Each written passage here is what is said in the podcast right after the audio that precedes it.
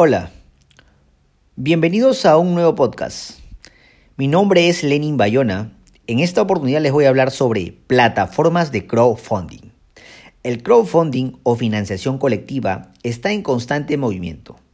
La pregunta que más se suele comentar es, ¿tienes una idea y necesitas financiación para llevarla a cabo? ¿Tienen un impacto positivo el crowdfunding en los emprendedores y sus proyectos? La respuesta rápida es sí. Pero veamos cómo. Analicemos las principales plataformas de crowdfunding para emprendedores y aspectos a tener en cuenta. La campaña. Muchos emprendedores buscan alternativas de financiación, pero no terminan de entender a dónde tienen que acudir para conseguir esta financiación para sus proyectos. Las plataformas de crowdfunding son una solución para colgar tu proyecto y lanzar tu campaña.